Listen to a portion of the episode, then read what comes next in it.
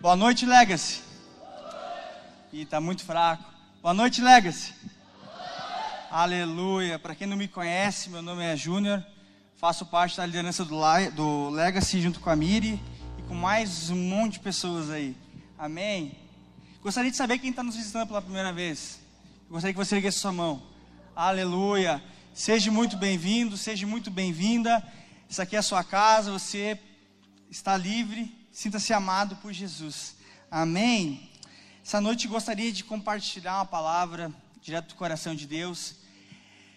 E vou dizer que essa palavra não tem muito a ver com o meu perfil, né? Hoje eu venho mais como um profeta do que como um pastor.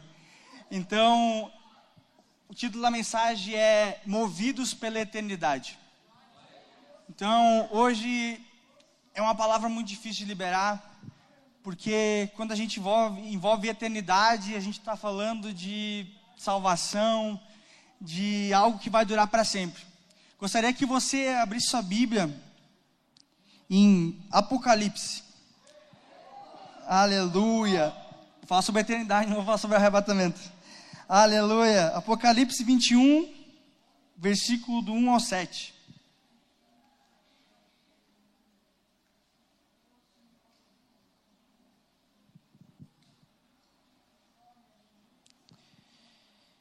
Quem achou diz glória a Deus, quem não achou desespera. Ah, é o último livro, né? É meio difícil de não, não achar, né? Aleluia. O texto diz assim: Então vi um novo céu e uma nova terra, pois o primeiro céu e a primeira terra já não existem, e o mar também não mais existia. E vi a cidade santa, a nova Jerusalém, que descia do céu da parte de Deus como uma noiva belamente vestida para o seu marido. Ouviu uma forte voz que vinha do trono e dizia: Vejam um tabernáculo de Deus. Esta está no meio do seu povo. Deus habitará com eles, e eles serão o seu povo. O próprio Deus estará com eles, e ele lhes enxugará dos olhos toda lágrima. E não haverá mais morte, nem tristeza, nem choro, nem dor. Todas essas coisas passaram para sempre. E aquele que estava sentado no trono disse: Vejam, faço novas todas as coisas. Em seguida disse: Escreva isto, pois o que lhe digo é digno de confiança e verdadeiro. E disse ainda: Está terminado. Eu sou o Alfa e o Ômega, o princípio e o fim. A quem tiver sede, darei de beber gratuitamente das fontes da água da vida. O vitorioso herdará todas essas bênçãos, e eu serei o seu Deus, e ele será o meu filho. A gente poderia pegar essas coisas agora e ir embora, né? Depois de um texto desse. Porque esse texto é muito forte. Apocalipse está falando de como vai terminar as coisas. E eu e você já sabemos como essas coisas vão terminar. A gente sabe que Satanás já está derrotado. A gente sabe que uma eternidade está nos esperando. Assim como começou no Éden, vai terminar em Apocalipse. Então, né? Deus criou todas as coisas, Adão veio e avacalhou com tudo. Jesus veio, arruma a casa e ele prepara uma casa para mim e para você. Existe uma eternidade para nós, mas ao mesmo tempo que existe uma eternidade com Deus, existe uma eternidade com o diabo. Existe uma eternidade aonde aqueles que confessaram Jesus, aqueles que se reconciliaram com Jesus, vão morar eternamente com o Pai. Mas existe uma eternidade aonde aqueles que não creram, aqueles que não confessaram Jesus, aqueles que não quiseram acreditar, aqueles que não tiveram fé, aqueles que foram incrédulos, infelizmente o inferno espera por essas pessoas. Deus não criou o inferno para o ser humano. Deus criou um inferno para Satanás e os anjos caídos. E a pergunta que eu quero te fazer nessa noite é: se você morresse essa noite, para onde você iria? Você passaria a eternidade com Deus ou passaria a eternidade com o diabo? Isso é um assunto muito sério e muitas vezes a gente não dá bola a esse assunto. Existe uma eternidade esperando por mim e por você. É uma eternidade com Deus ou com o diabo. Se eu morrer, eu vou para o céu ou eu vou para o inferno? Então, muitas vezes eu e você negligenciamos isso. Muitas vezes eu e você vivemos uma vida de qualquer jeito. E eu quero te dizer nessa noite que a eternidade, ela não vai começar. A eternidade já começou. A partir do momento que eu e você confessamos a Jesus, a nossa eternidade começou. Quando eu e você oramos a Deus, Ele não é mais um Deus distante, Ele é um Deus de perto. Quando nós oramos aos anjos para que Ele cuide das nossas casas, para que Ele cuide das nossas finanças, para que Ele cuide dos nossa, nossa, nossos bens, a gente está acessando um lugar de uma pessoa que foi salvo. Então nessa noite eu quero introduzir falando de fundamento. Por que, que nós fazemos o que, que, o que nós fazemos? O que que tem movido o meu coração e o que que tem movido o seu coração? Porque quando os nossos olhos estão fixos em outras coisas, nós esquecemos de Deus. Mas quando os nossos olhos estão fixos em Deus, as outras coisas perdem o valor. Então eu quero te fazer uma pergunta. Quando você acorda para trabalhar de manhã cedo, o que que move o seu coração? Você faz o que você faz por qual propósito? Antes mesmo de eu nascer e você nascer, foi estabelecido um propósito para minha e para sua vida. Existe um propósito para cada um. Mesmo aqueles que não têm Jesus, têm um propósito para eles. Mas eles não encontraram Jesus, então eles não descobriram o seu propósito. Mas eu e você nascemos de novo, eu e você confessamos a Jesus, então o nosso propósito já está estabelecido. Então nós partimos desse ponto que nós nascemos com um propósito. Mas muitas vezes nós esquecemos que a eternidade é real. Nós esquecemos que o que nós estamos vivendo hoje vai ecoar na eternidade. O que eu e você estamos fazendo aqui na terra vai ecoar na eternidade. E eu nem quero entrar no assunto de 1 Coríntios 3 sobre galardão. Eu estou falando só sobre salvação. Porque eu e você nascemos para ser eternos e eternos com Deus.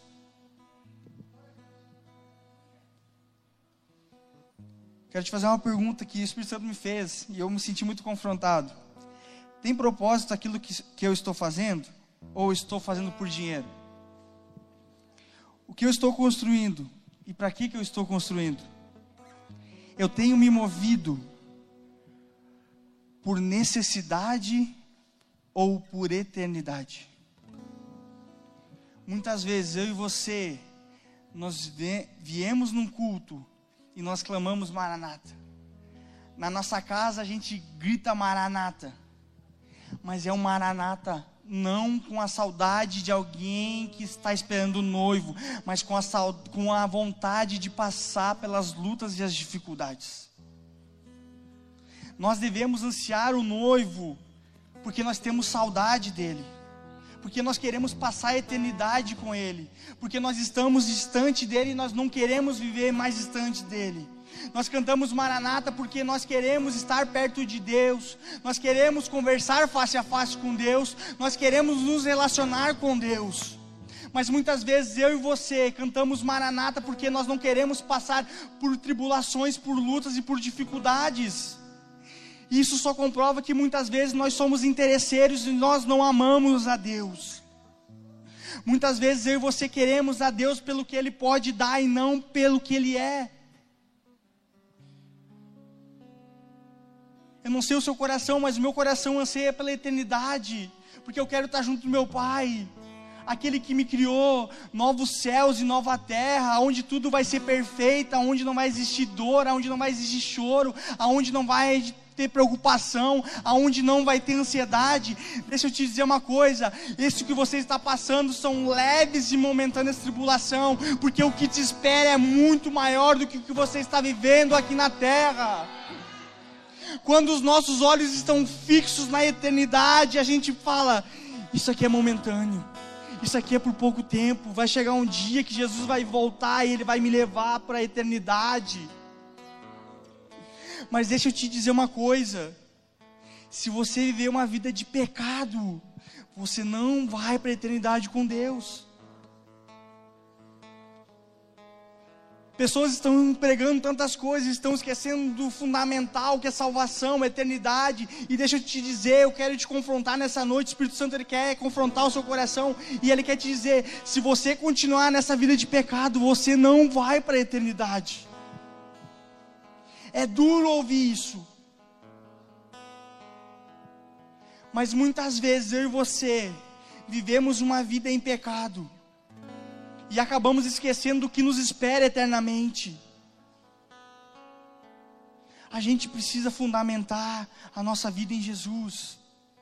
O que a gente está fazendo aqui na terra é fundamento. A gente está fundamentando para uma morada eterna. Olha só o que a Bíblia diz em 1 Coríntios capítulo 6, versículo 9 e 10. Vocês não sabem que os perversos não herdarão o reino de Deus? Não se deixe enganar, nem imorais, nem idólatras, nem adultos, nem homossexuais, nem ladrões, nem avarentos, nem alcoólatras, nem caluniadores, nem trapaceiros herdarão o reino de Deus. O reino de Deus está disponível para mim e para você. Mas a gente tem que viver uma vida em santidade. A gente tem que viver aqui na terra uma vida de acordo com quem já tem a eternidade dentro de si. As pessoas precisam olhar para a gente e ver a eternidade. As pessoas precisam olhar para a gente e ver Jesus. As pessoas precisam olhar para a gente e ver que há salvação. Mas muitas vezes eu e você não representamos esse reino. Muitas vezes nós não, não, não representamos que somos embaixadores de Deus. Muitas vezes eu e você representamos que somos embaixadores do inferno, porque a nossa vida não coincide com aquilo que a gente está vivendo. A nossa vida tem que estar de acordo com a palavra. O que a gente prega tem que ser o que a gente vive. A gente precisa acordar. A gente precisa acordar. Porque muitas vezes vivemos uma, vivemos uma vida de engano, de falhas, daqui a pouco a gente está pecando, e daqui a pouco a gente está vivendo uma vida em pecado, e daqui a pouco já entrou dentro de nós algo que está nos levando para a eternidade sem Deus. Olha só o que diz em Lucas capítulo 6, versículo 46 ao 49. Porque vocês me chamam Senhor, Senhor, se não fazem o que eu digo. Porque vocês me chamam Senhor, Senhor, se não fazem o que eu digo. Eu lhes mostrarei como é aquele que vem a mim. Ouve as minhas palavras e as pratica ele, como é a pessoa que está construindo uma casa e que cava fundo e coloca os alicerces em rocha firme. Quando a água das enchentes sobe e bate contra essa casa, ela permanece firme, pois foi bem construída. Mas quem ouve e não obedece é como a pessoa que constrói uma casa sobre o chão, sem alicerces. Quando a água bater nessa casa, ela cairá, deixando uma pilha de ruínas. E a pergunta é: sobre quem nós estamos fundamentados? É sobre a rocha ou é sobre a areia? O que eu e você estamos fundamentando? Como nós estamos vivendo a nossa vida? A gente precisa trazer à memória o que nos traz esperança. E o que nos traz esperança é que um dia a gente vai morar com Jesus. João 17,3 fala: E a vida eterna é isso, conhecer a Ti, ó único Deus e verdadeiro, e a Jesus Cristo, a quem enviaste ao mundo. A gente precisa, nessa noite, entender que nós vamos viver uma eternidade, mas o que nós fazemos aqui vai ecoar na eternidade futura eu quero falar sobre. Quero falar nessa noite sobre a parábola das dez virgens. E essa parábola está em Mateus capítulo 25, do 1 ao 12. Eu gostaria que você abrisse comigo, por favor.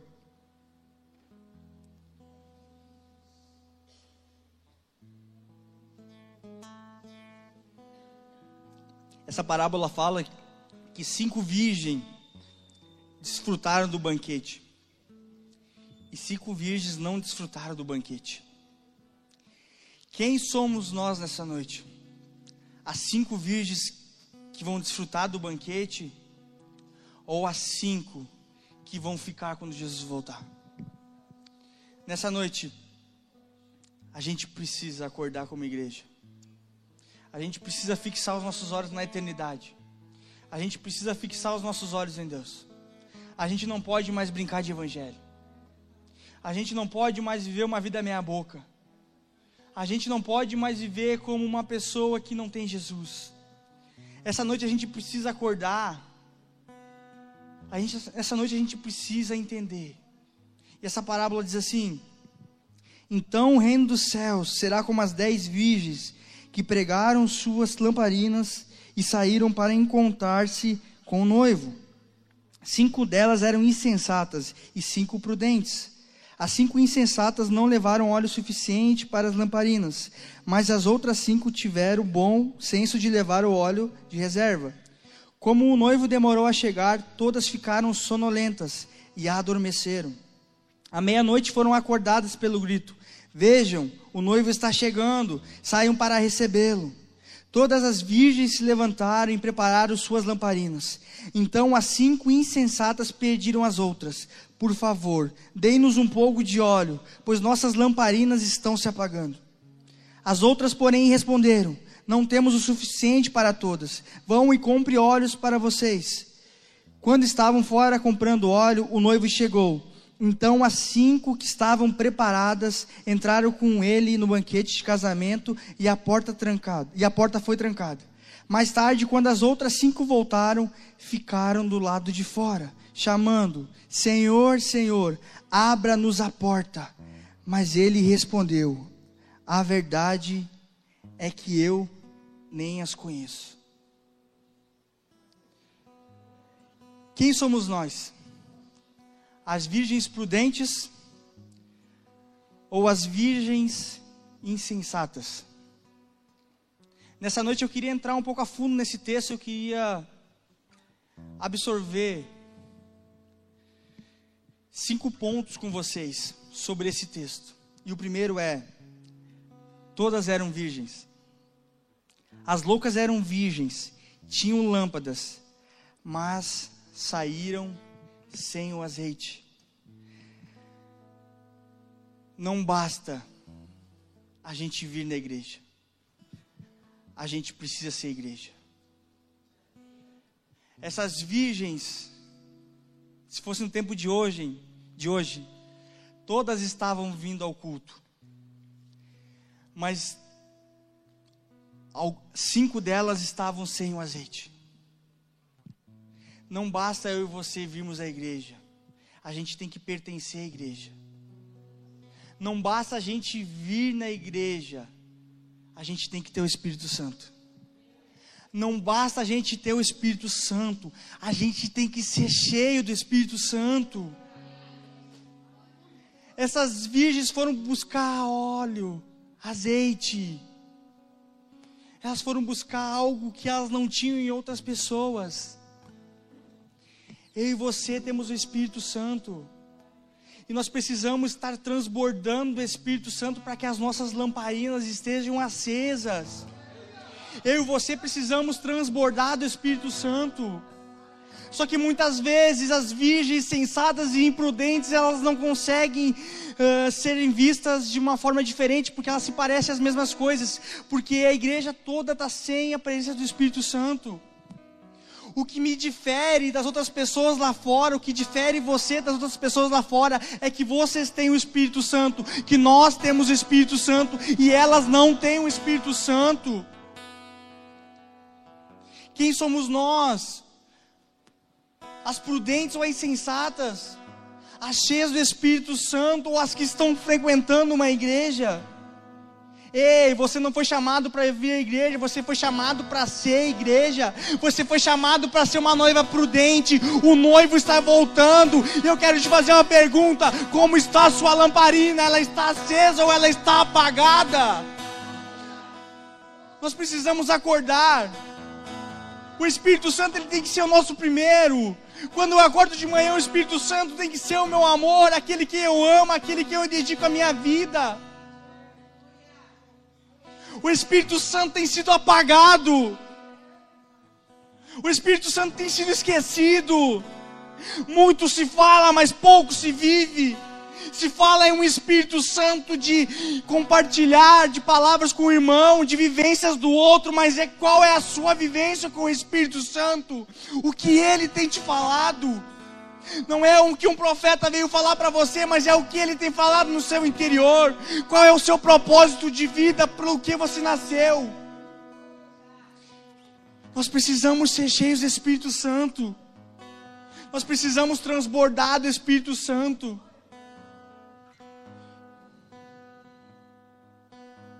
Só alguém cheio do Espírito Santo vai viver eternidade com Deus. Só quem tem o Espírito Santo vai viver eternidade com Deus. Não cai nessa onda que a salvação não se perde. Começa a ficar afastado de Deus para ver se você não vai ficar quando Jesus voltar. Começa a andar sem o Espírito Santo. Começa a acordar de manhã cedo sem orar. Começa a não frequentar mais a igreja. Começa a não ouvir mais um podcast que te edifica. Começa a não andar mais com os teus irmãos que estão na casa do Senhor te edificando e começa a andar com as pessoas lá de fora. Eu quero ver se você não vai perder sua salvação. Nós precisamos acordar. Nós precisamos acordar. A salvação é diária, a salvação é progressiva. A salvação é na alma, você foi salvo no espírito, mas a sua alma precisa ser renovada dia após dia. Nós precisamos renovar nossa mente. Romanos 12, 2 diz que eu e você precisamos renovar nossa mente. Nós precisamos se encher do Espírito Santo. Segundo ponto, as aparências enganam. Elas tinham lâmpadas. Olha só, as dez virgens possuíam lâmpadas, e pelo que o versículo 8 nos diz, saíram ao encontro do esposo com as lâmpadas acesas. Nesse momento, talvez fosse praticamente impossível humanamente separá-las, pois aparentemente eram idênticas. Às vezes as pessoas estão num culto, na casa de Deus, e a gente olha, uau, aquela pessoa é cheia do Espírito Santo. Uau, olha como ele prega. Uau, olha como ele intercede. Uau, olha como ele consolida. Uau, olha como ele evangeliza. Mas a gente vai ver a vida da pessoa, ela é totalmente torta e ela não corresponde ao evangelho.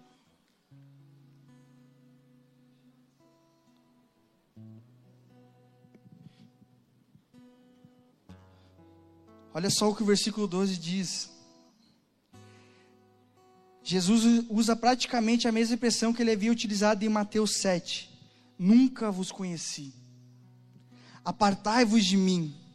Mateus 7, 23.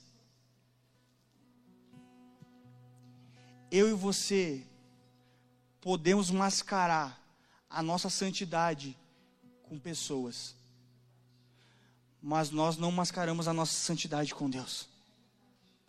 Aqui a gente pode ter uma performance.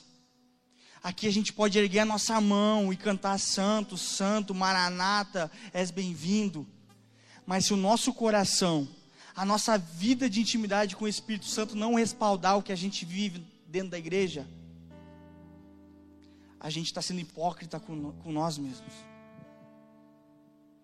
Ah, mas Senhor, em teu nome eu profetizei. Ah, Senhor, em teu nome eu curei. Ah, Jesus, em teu nome eu liberei uma palavra profética. Ah, Jesus, em teu nome eu cantei. Ah, Jesus, em teu nome eu profetizei, eu servi no diaconato, eu servi na consolidação. Ah, Jesus, em teu nome, pessoas, milhares de pessoas se converteram. Apartai-vos de mim, porque eu não te conheço. Mateus 6, 6. É impossível você entrar no seu quarto e buscar o Senhor em secreto. Não tem como você estar em secreto com Ele e Ele não te reconhecer. O que segura e o que mantém a sua unção é o secreto. Unção não se ganha fazendo coisas. Unção se ganha se relacionando com Deus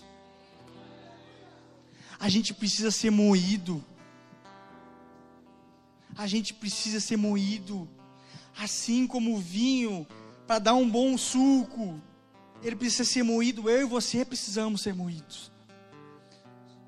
Assim como a oliva dá azeite, eu acho que é azeite, né? A gente precisa ser moído. Só que muitas vezes nós entramos em uma performance que não é nossa. Muitas vezes vestimos uma capa de santidade. Queremos mostrar para as pessoas que somos santos.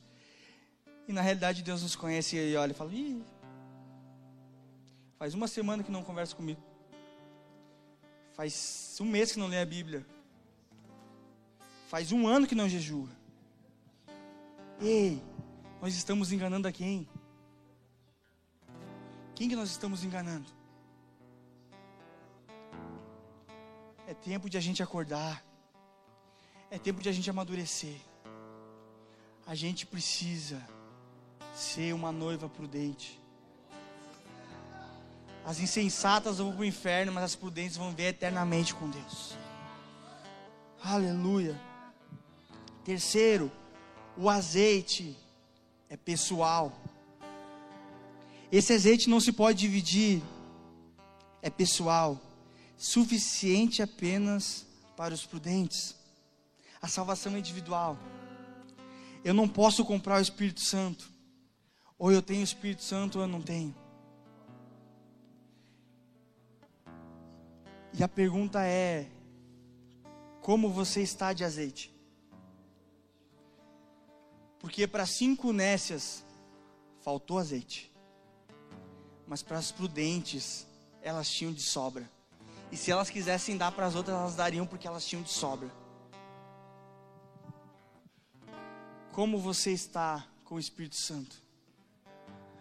Você está cheio ou você está vazio?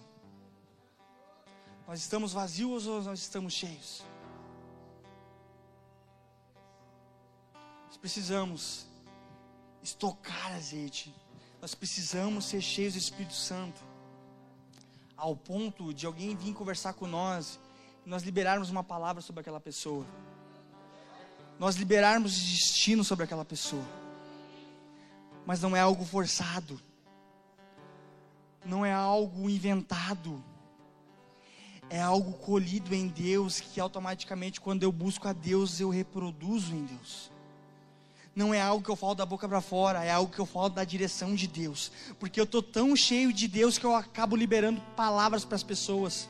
E deixa eu te dizer uma coisa: muitas vezes você vai estar no seu devocional e as palavras que vão vir não vão ser para você, vai ser para o irmão que você vai sentar no lado do ônibus para sua esposa, para o seu esposo em casa, para o seu namorado, para sua namorada em casa, para o seu pai ou para sua mãe. Só que muitas vezes eu e você não conseguimos liberar algo sobre as pessoas, porque nós estamos vazios. É tempo de a gente estar cheio, cheio do Espírito Santo.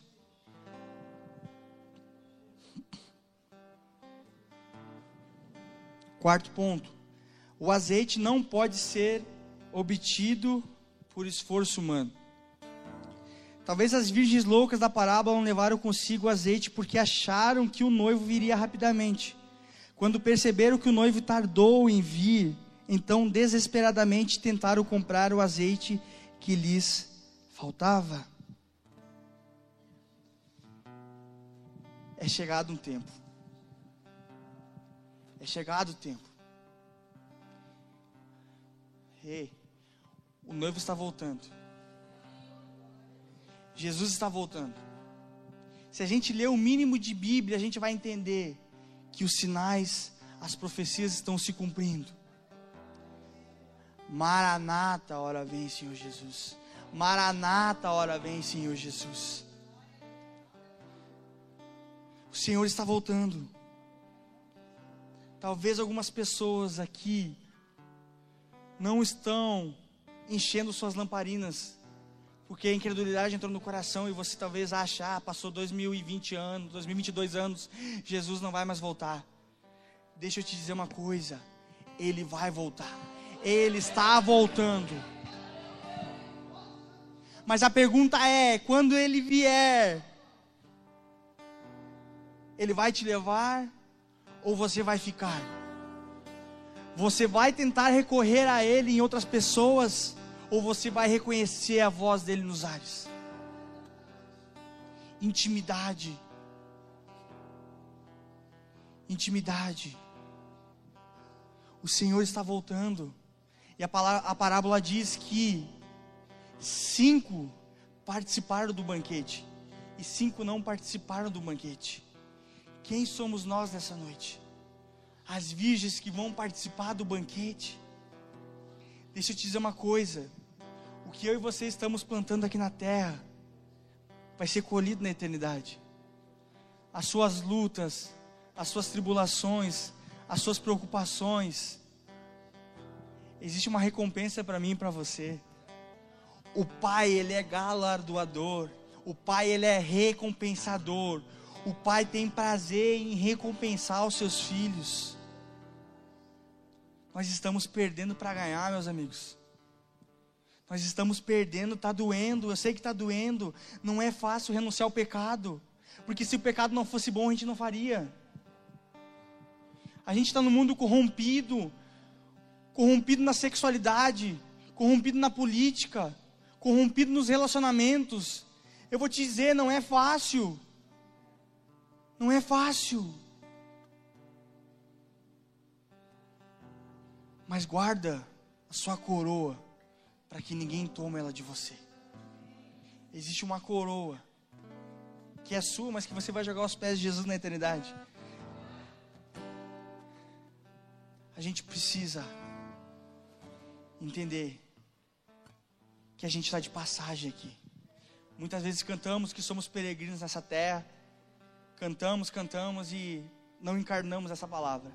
A gente só está aqui de passagem, meus amigos. Isso aqui é passageiro. A gente precisa construir. A gente precisa estar em Jesus. E o quinto e último ponto. Prudência e vigilância. A vigilância prudente é aquela que nos prepara para uma longa espera. É fácil esperar pouco tempo. Na fila de um banco, quando o tempo de atendimento é curto, todos permanecem esperando. Mas quando a fila é imensa e demorada, muitos desistem. A demora da volta de Cristo separa os prudentes dos loucos, os sábios dos tolos. Precisamos ser zelosos todo o tempo de nossas vidas. O zelo temporário pela volta de Cristo não serve para nada. Precisamos estar prontos. E isso pode significar uma longa espera. Algumas pessoas acham que vigiar é esperar pela volta de Cristo a qualquer momento, mas na verdade, vigiar é estar preparado para a volta dele a todo tempo. Eu e você precisamos estar pronto para quando ele voltar nós estamos nos preparando para um casamento. Eu e você casarão, casaremos com o um noivo. Ei, isso não mexe seu coração, isso não ministra o seu coração. Meu Deus, a gente vai viver eternamente com o Cordeiro, a gente vai viver eternamente com o Espírito Santo, a gente vai viver eternamente com Deus. Ei, não haverá mais choro, não haverá mais problema, não haverá mais boleto, não haverá mais ansiedade, não haverá, não haverá, não haverá, não haverá.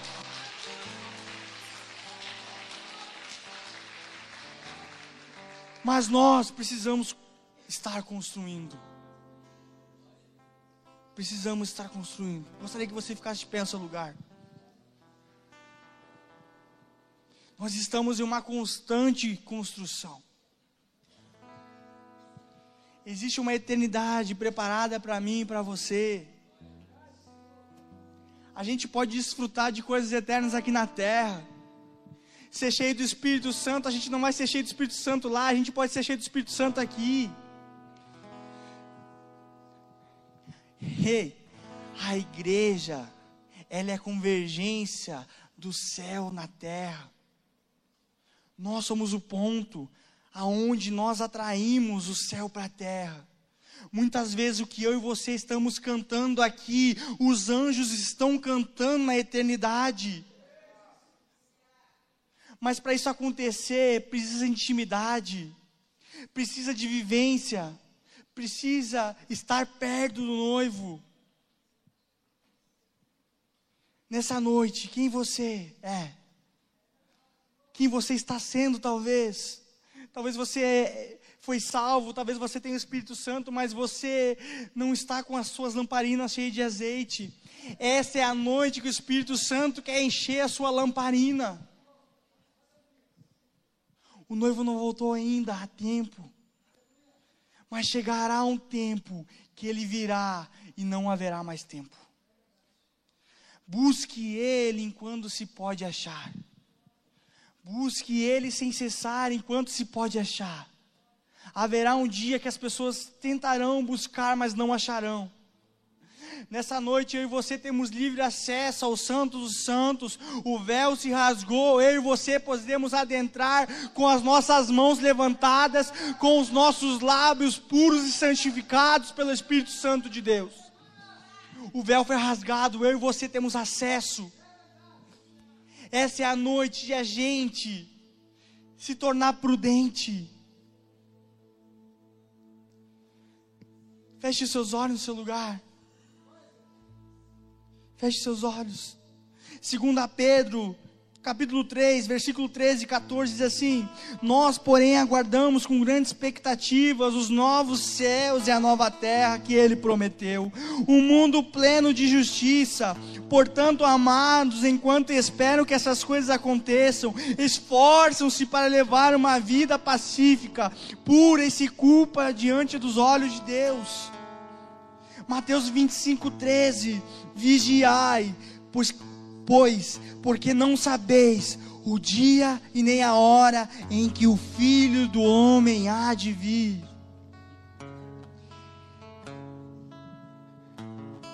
Como está a sua vida nessa noite?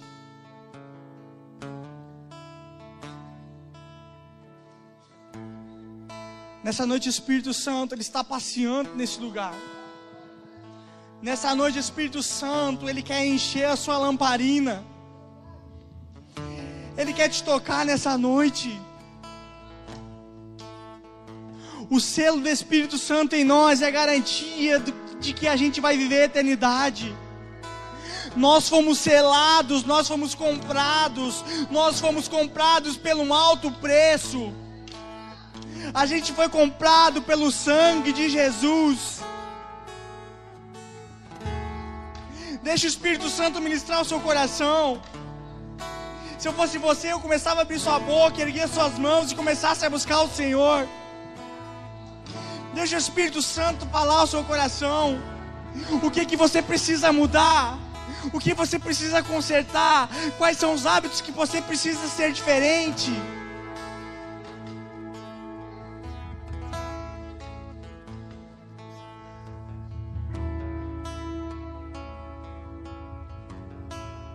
Nessa noite, o Espírito Santo ele está aqui. A gente vai cantar uma canção e deixa essa canção ministrar o seu coração. Deixa essa canção penetrar o seu coração. Essa é uma noite para você se entregar de uma forma que você nunca se entregou antes. Eu quero dizer que o novo de Deus se faz novo todos os dias. Talvez você viveu uma experiência no Senhor, mas eu quero dizer, existe algo novo para você nessa noite. Existe algo para ser consertado existe algo para ser mudado. O Espírito Santo ele só precisa de liberdade. Liberdade, nós te damos liberdade, Espírito Santo. Nessa noite nós clamamos Maranata, não com aqueles que estão com medo, não com aqueles que estão querendo se livrar dos problemas. Nós cantamos e gritamos Maranata, porque nós estamos com saudade de você, Jesus. Nós queremos te abraçar, nós queremos te beijar, nós queremos estar aos teus pés. Nós cantamos Maranata nessa noite. Maranata, toca a tua noiva nessa noite. Toca a tua noiva nessa noite. Em nome de Jesus, Espírito Santo, nós te damos liberdade. Toca, toca cada um aqui nessa noite, Espírito Santo. Toca cada coração nessa noite. Enche as lamparinas, enche as lamparinas, enche as lamparinas, enche as lamparinas, em nome de Jesus. Em nome de Jesus.